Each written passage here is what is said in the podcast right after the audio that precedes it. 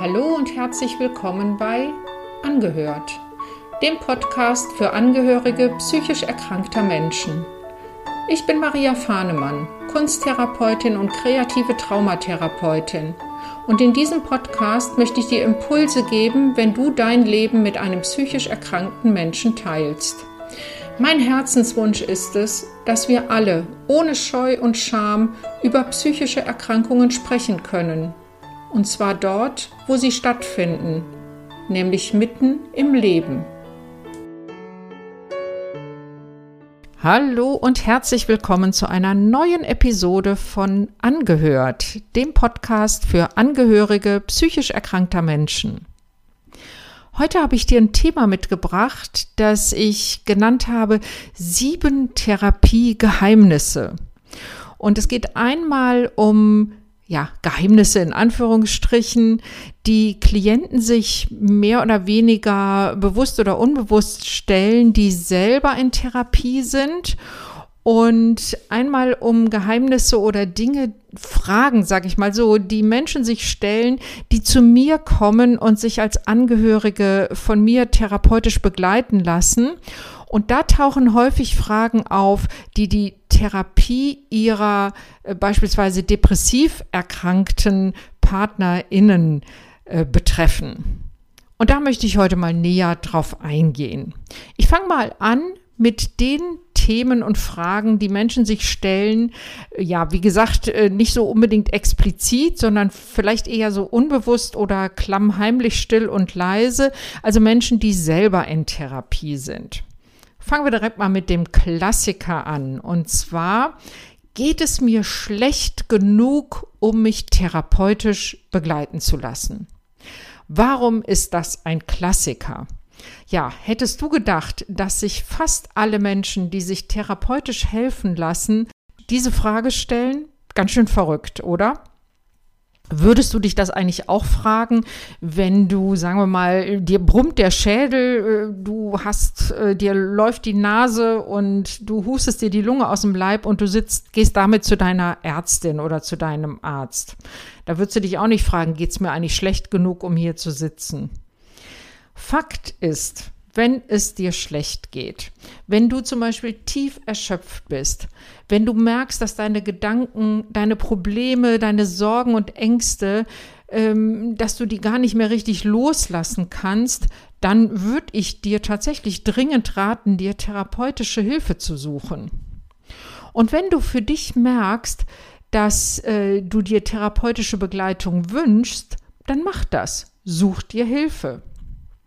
Weißt du, ich hatte mal eine Klientin, die hat mich gefragt, ob sie denn wiederkommen dürfe, wenn sie komplett zusammenbricht.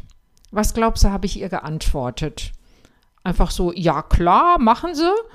Ähm, nee, ich habe gesagt, kommen Sie bitte deutlich, bevor Sie zusammenbrechen. Also, Fazit. Wenn du das Gefühl hast, du kommst alleine nicht mehr weiter, du hast so viele Fragen, Ängste, Sorgen, bist verzweifelt, dann glaub mir, dann wird dir therapeutische Hilfe helfen. Und dann geht es dir auch schlecht genug, sozusagen. Da gibt es nämlich keinen äußeren Maßstab. Du bist da dein alleiniger Maßstab. Kommen wir zum zweiten Thema.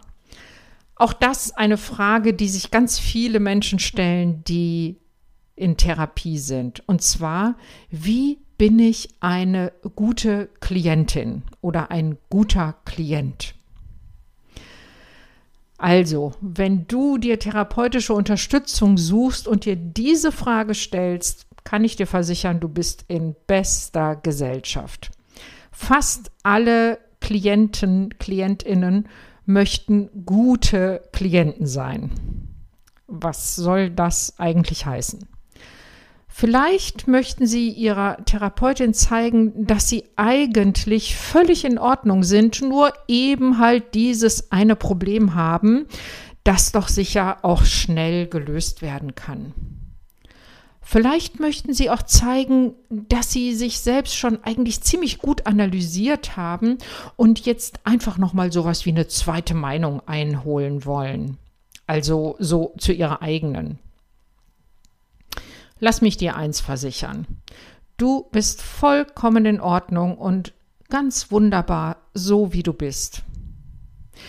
In der therapeutischen Praxis, weißt du, da hat alles seinen Platz. Du mit all deinen Stärken, mit deinen Schwächen, mit deinen Problemen, mit deinen Ideen, mit deinem Lachen und mit deinem Tränen, deiner Zuversicht und mit deiner Verzweiflung. Du bist da, wo du bist. Und gemeinsam entdecken wir deinen Weg. Das ist Therapie. In der Therapie begleite ich dich dabei, wenn du genauer hinschaust, auch dorthin, wo es Angst macht.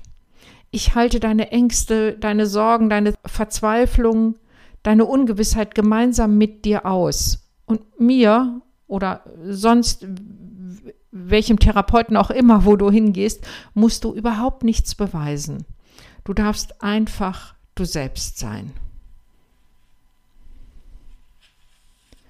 Kommen wir jetzt zu den Fragen, die mir viele meiner Klientinnen auch stellen, wenn sie als Angehörige zu mir kommen.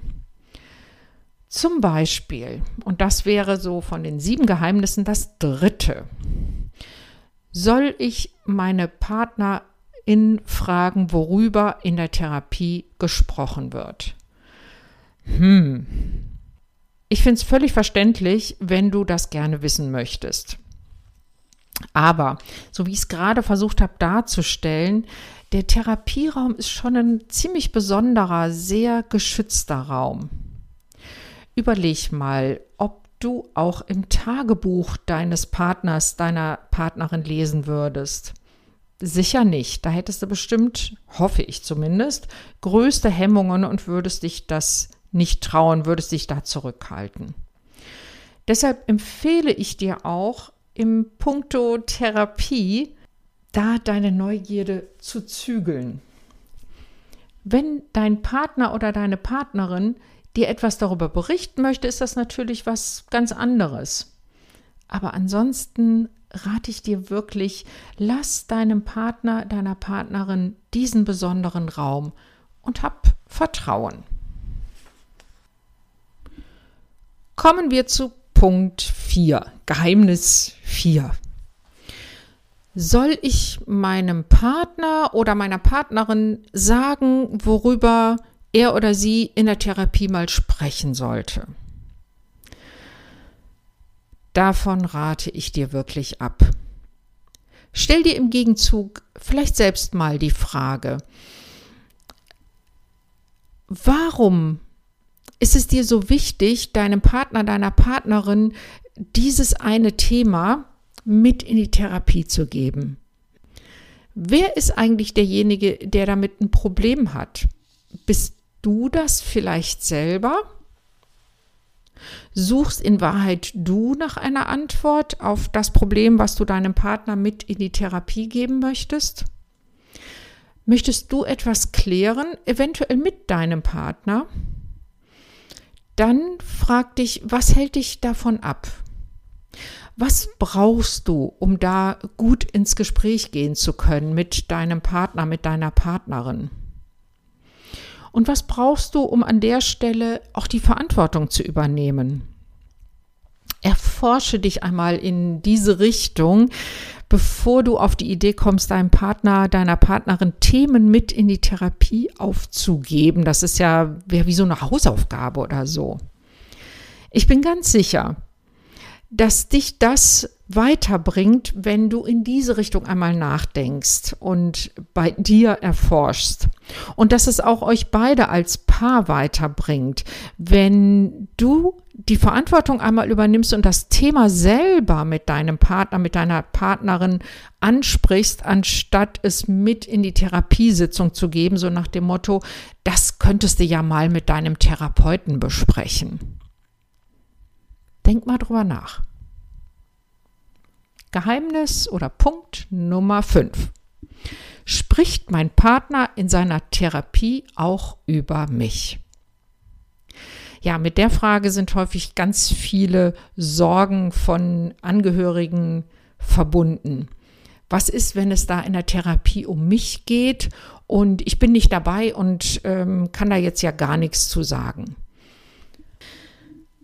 Mit Sicherheit wird in der Therapie deines Partners oder deiner Partnerin auch über eure Beziehung gesprochen und damit natürlich auch über dich. Aber ich sag mal, mach dir da nicht allzu große Sorgen. In der Therapie geht es in der Regel darum, dass Klienten ihre Beziehungen aktiver und lebendiger gestalten können. Das wäre übrigens auch, wenn du als Angehörige zu mir kämst und dich von mir therapeutisch unterstützen lassen würdest, dann würden wir auch genau an diesem Punkt mit Sicherheit arbeiten. Sei also da neugierig und gespannt und zwar auch darauf, welche vielleicht neue Offenheit, welche vielleicht neue Kommunikationsstile dein Partner oder deine Partnerin im Verlaufe der Therapie mit in eure Beziehung bringt. Und ich kann dich da nur einladen und ermutigen, dich darauf einzulassen. Denn gemeinsam könnt ihr so eure Beziehung neu beleben, weiter bereichern und ganz neu erleben. Also hab keine Angst davor, dass es mit Sicherheit auch hin und wieder in der Therapie um dich geht. Aber es ist die Therapie deines Partners, deiner Partnerin. Und das bringt mich sofort zu Punkt Nummer 6, nämlich kann ich nicht eigentlich auch mal mit zur Therapie gehen? Ähm, vielleicht, um so mal meine Sicht der Dinge zu schildern. Also dieser Wunsch ist zwar auch verständlich, wird sich aber wahrscheinlich nicht erfüllen und das ist mit Sicherheit auch ganz gut so. Der Therapieraum deines Partners oder deiner Partnerin ist sein Raum, ihr Raum. Was anderes ist es, wenn ihr eine Paartherapie macht. Da geht es um euch beide, da würdet ihr auch zu zweit hingehen, selbst wenn es da hin und wieder, das, da arbeiten alle Paartherapeuten auch ein bisschen unterschiedlich. Also selbst wenn es da hin und wieder auch Einzelstunden gibt, ähm, aber grundsätzlich geht man da gemeinsam hin und bespricht miteinander die Dinge, äh, die die Beziehung belasten und, um, und klärt diese. Und noch was, da kann ich dich so ein bisschen beruhigen ähm, TherapeutInnen wissen schon sehr wohl, dass jeder Mensch einen eigenen, ganz subjektiven Blick auf die Welt hat, auf seine Probleme, auf sich selber, auf den anderen und so weiter. Es besteht also überhaupt keine Notwendigkeit, dass du mal so deine Sicht der Dinge darlegst oder Dinge richtig stellst, ähm, die dein Partner vielleicht in der Therapie über eure Beziehung oder über dich erzählt. Therapeutinnen ermutigen ihre Klienten auch immer wieder mal eine andere Perspektive einzunehmen. Also auch hier, auch wenn es um dich geht und du den Wunsch verspürst, Mensch, können wir nicht mal zu dritt sprechen, dann kann ich doch mal sagen, wie ich das so alles sehe und wie das eigentlich wirklich bei uns abläuft. Äh, äh, äh, Lass das sein, befreie dich von diesen Gedanken, das ist nicht notwendig. Einen siebten Punkt habe ich noch. Und zwar, kann ich mir eigentlich vom selben Therapeuten helfen lassen, zu dem auch mein Partner oder meine Partnerin geht? Ähm, nein. Ausgenommen, ihr macht eine Paartherapie. Das hatte ich ja gerade schon gesagt, da geht man eh gemeinsam hin. Aber wenn dein Partner, deine Partnerin eine Einzeltherapie macht, dann ist das in der Regel nicht möglich und auch nicht anzuraten, dass du denselben Therapeuten oder dieselbe Therapeutin aufsuchst für eine eigene Einzeltherapie. Ich erkläre dir kurz, warum das so ist. Therapeutinnen behandeln eigentlich nie mehrere Familienmitglieder gleichzeitig in Einzeltherapie. Es geht darum, in der Therapie sich ein Bild vom Klienten zu machen, so wie er sich dort präsentiert, wie er seine Themen darlegt und mit ihm oder ihr gemeinsam auf Erforschung, auf Suche zu gehen nach vielleicht den Ursachen der Probleme, den Wurzeln, um von da aus ähm, ja die Themen zu bearbeiten, die Lebensthemen. Und stell dir mal vor, ähm, ich sagte ja gerade schon, in der Therapie geht es natürlich auch um die Beziehungen der Klienten und um die Menschen, mit denen man in Beziehung steht, um Familienmitglieder. Du kennst sicherlich ähm, so das Thema, dass natürlich auch irgendwann irgendwie auch die Eltern des Klienten immer eine Rolle spielen in der Therapie. Aber eben nicht nur die, sondern auch die Beziehungspartner, die Kinder, Kollegen, Kolleginnen und so weiter. Wenn jetzt ein Therapeut getrennt voneinander mehrere Familienmitglieder ähm, einer selben, derselben Familie gleichzeitig behandelt, dann könnte das relativ schnell zu ziemlichen ähm, ja, Irrungen und Wirrungen führen. Also was passieren könnte, ist dann, dass Inhalte oder auch Haltungen von einer Therapiesitzung ähm, oder von einer Klientensitzung zur nächsten getragen würden. Und das gäbe ganz schönes, ganz schöne Verwicklungen und die wären einfach nicht gut. Und davor möchten TherapeutInnen nicht nur sich selber, sondern eben auch ihre KlientInnen schützen. Weißt du, auch wir Therapeuten sind nur Menschen. Deshalb rate ich dir, wenn du dir Unterstützung suchst, suchen möchtest, suche dir jemanden, der nicht nur richtig gut zu dir passt, sondern dann auch nur für dich da ist und nicht auch noch für andere Mitglieder deiner Familie. Der Therapieraum ist so ein, das ist schon ein sehr exklusiver Raum und den sollte auch jeder exklusiv für sich nutzen können. Ja, das waren die sieben Therapiegeheimnisse, die ich heute mit dir teilen wollte. Und wenn du dir Unterstützung suchen möchtest in deinem Leben mit einem psychisch erkrankten Angehörigen, dann sprich mich doch sehr gerne an. Und wenn du Interesse hast, beim nächsten Durchlauf meines Online-Programms für Angehörige wieder in Balance kommen, mitzumachen, dann kannst du dich jetzt schon in die Warteliste eintragen lassen, um rechtzeitig zu erfahren, wann es mit den Anmeldungen wieder losgeht. Geplant ist der Start für den nächsten Durchlauf ähm, ja im wahrscheinlich September diesen Jahres und ähm, den Link dazu und so weiter packe ich dir nochmal in die Show Notes. Und äh, da findest du dann auch die Möglichkeit, dich in die Warteliste eintragen zu lassen. Und noch ein paar Worte vielleicht zu dem Programm. Wir werden in dem Programm zehn Wochen lang uns jede Woche einmal treffen als Gruppe. Ich lade dich dann zu, dazu ein, dich mit den anderen und mit mir auszutauschen und ähm, ich stelle immer so ein Thema in den Vordergrund. Also das äh, kann sowas sein wie meine eigenen Kraftquellen entdecken oder wie ist das eigentlich mein Verhältnis zu mir selber und zu den anderen oder aber wo, wie lerne ich es mich abzugrenzen von Themen, die mich zu stark belasten.